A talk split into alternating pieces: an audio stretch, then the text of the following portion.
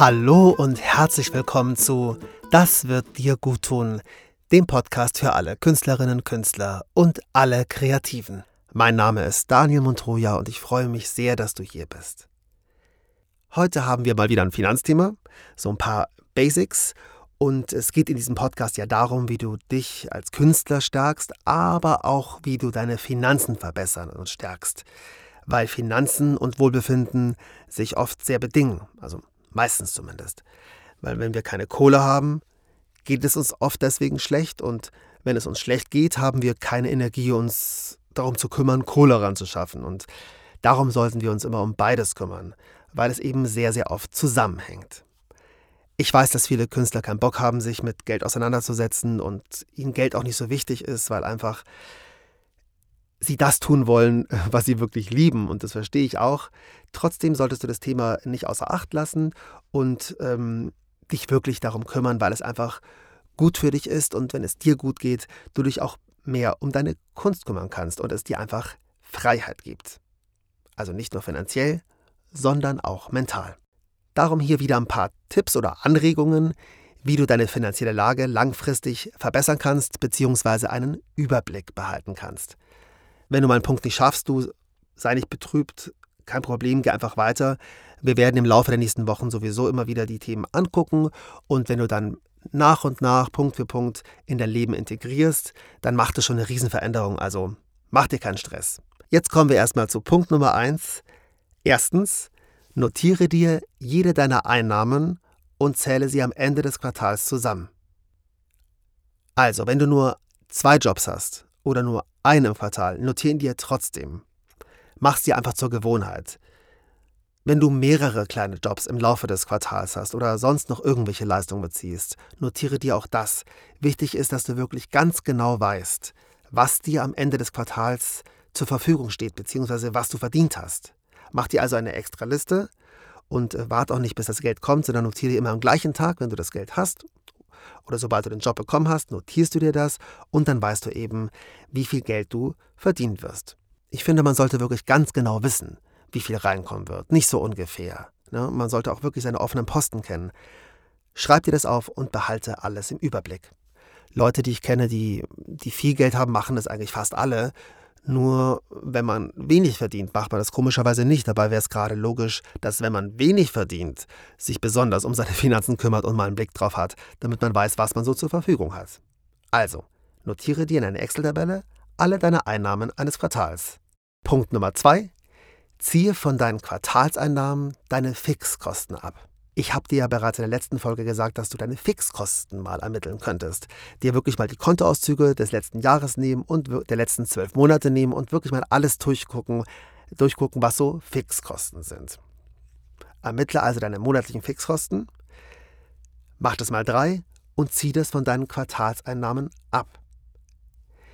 Dieses Geld würde ich dann auf ein separates Konsumkonto überweisen, weil unsere Einnahmen ja immer relativ, wenn du freischaffend bist, immer relativ stark schwanken. Und manchmal muss das Geld über mehrere Monate reichen. Und da kann es passieren, dass wir, wenn wir nur ein Konto haben, zu viel Geld ausgeben und dann ins Minus kommen, weil die Miete noch abgeht und das noch abgeht, also die ganzen Fixkosten, darum würde ich das trennen. Das heißt, das Geld für die Fixkosten bleibt auf dem einen Konto, dann das, was übrig ist, machst du aufs andere Konto, bringst du in Sicherheit und dann gibst du wirklich nur das Geld, was noch übrig ist, maximal aus von deinem Konsumkonto, auf dem übrigens kein Dispo drauf sein sollte. Das ist ganz, ganz wichtig, dass du da auch nicht ins Minus gerätst, sondern du hast dann immer dieses eine Konto, hast alles in der Kontrolle, guckst zwischendrin mal drauf und weißt eben, wie viel du auf dem Konsumkonto noch hast.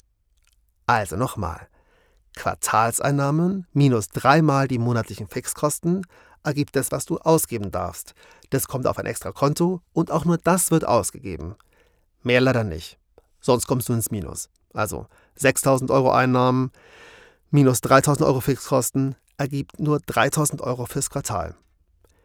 Wenn du jetzt denkst, ja, ich habe aber noch weniger, ich kann davon gar nicht leben, wenn ich 3000 Euro äh, netto verdiene und 2000 Euro Fixkosten habe, wie soll ich denn von 1000 Euro im Quartal leben? Das stimmt. Aber gut, dass du jetzt mal den Überblick hast und das wirklich, wirklich mal erkennst und schwarz auf weiß hast. Dann kannst du nämlich zum nächsten Schritt gehen Suche dir, wenn du regelmäßig im Minus bist, einen Job neben deinem eigentlichen Beruf. Wenn du jetzt weißt, wie viel Geld du eigentlich im Monat bräuchtest, weil du merkst, scheiße, ich komme mit dem Konsumkonto nicht hin, ich, äh, ich brauche noch so und so viel Geld, dann ist es überhaupt gar keine Schande, finde ich, sich zwischendurch auch mal einen Nebenjob zu suchen.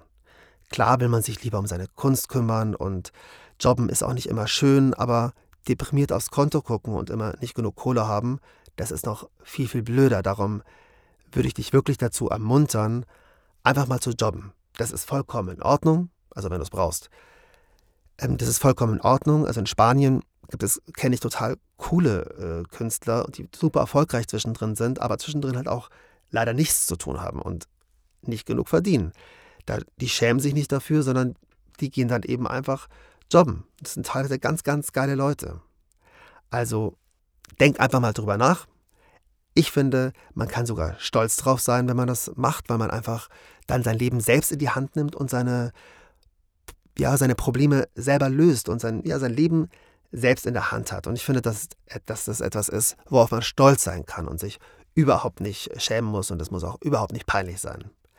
Wenn du gar keinen Bock hast zu jobben, weil du sagst, das gibt, nimmt mir aber die Energie für meine Kunst, du aber trotzdem ganz, ganz große finanzielle Probleme hast, dann machst halt nur eine Zeit lang, bis du so einigermaßen wieder aus dem Ding rauskommst und dann kommt hoffentlich wieder der nächste Auftrag. Aber denk drüber nach, vielleicht immer wieder mal Geld ranzuschaffen, wenn es auch nur über einen Nebenjob ist. Ein Plus auf dem Konto ist gut für deine Seele und im Endeffekt dann auch gut für deine Kunst. Und ja, so ein anderer Beruf kann auch mal eine Bereicherung sein, weil da ja auch super coole, interessante Leute sein können und unsere Kunst sich ja auch aus dem Leben speist und wir dann einfach wieder im normalen, am normalen Leben so richtig teilnehmen, in so einer ganz anderen Welt sind und das muss nicht das Schlechteste sein.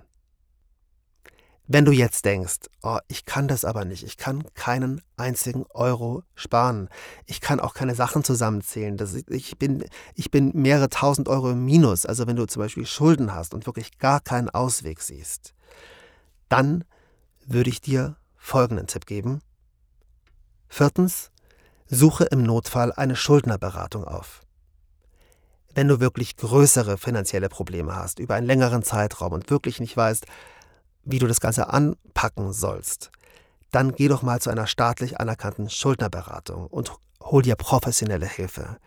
Die können einem wirklich weiterhelfen, wie man vielleicht Sachen irgendwie ähm, stundet oder ja, die können, die können einem Hilfe geben und haben da bestimmt ganz, ganz viele Tricks und können einen auch so unterstützen. Ich glaube, die Caritas bietet das auch an. Guck mal, in jeder Stadt gibt es irgendwie eine staatlich anerkannte Schulterberatung und die ist kostenlos. Also, auch das finde ich ist überhaupt keine Schande, sondern auch eher ein Zeichen von Stärke, weil du anfängst, deine Probleme eben selber anzugehen und selber zu lösen. Und das finde ich ist ein Zeichen von Stärke. Du kannst dir natürlich auch Hilfe beim Freund holen, der, der sich gut auskennt. Also ich habe auch schon Freundinnen ähm, Tipps gegeben und die haben sich dann selber rausgeholfen. Aber wenn du sagst, ich schaffe das alleine nicht, ich, ich, das geht jetzt schon ein Jahr und ich, ich krieg's einfach nicht hin, dann würde ich sagen, zögere nicht und mach einfach mal einen Termin bei einer Schulterberatung. So, das waren jetzt ein paar ähm, Basic-Tipps. Ich wiederhole sie nochmal. Erstens, notiere dir jede deiner Einnahmen und zähle sie am Ende des Quartals zusammen. Zweitens, ziehe von deinen Quartalseinnahmen die Fixausgaben für ein Quartal ab. Dann weißt du, wie viel du zur Verfügung hast. Drittens, suche dir, wenn du öfter Minus bist, einen Nebenjob. Viertens, suche dir bei schwierigen Problemen Hilfe bei der Schuldnerberatung. So, das waren erstmal meine Tipps und Anregungen für heute. Ich hoffe, es hat dir gefallen.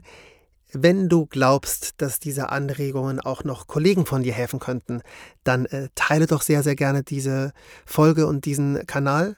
Außerdem empfehle ihn und abonniere ihn sehr gerne, damit du keine weitere Folge verpasst. Jetzt wünsche ich dir erstmal einen wunder, wunder, wunderschönen Tag. Wenn du willst, kannst du mir übrigens auch eine gute Rezension da lassen und eine Bewertung.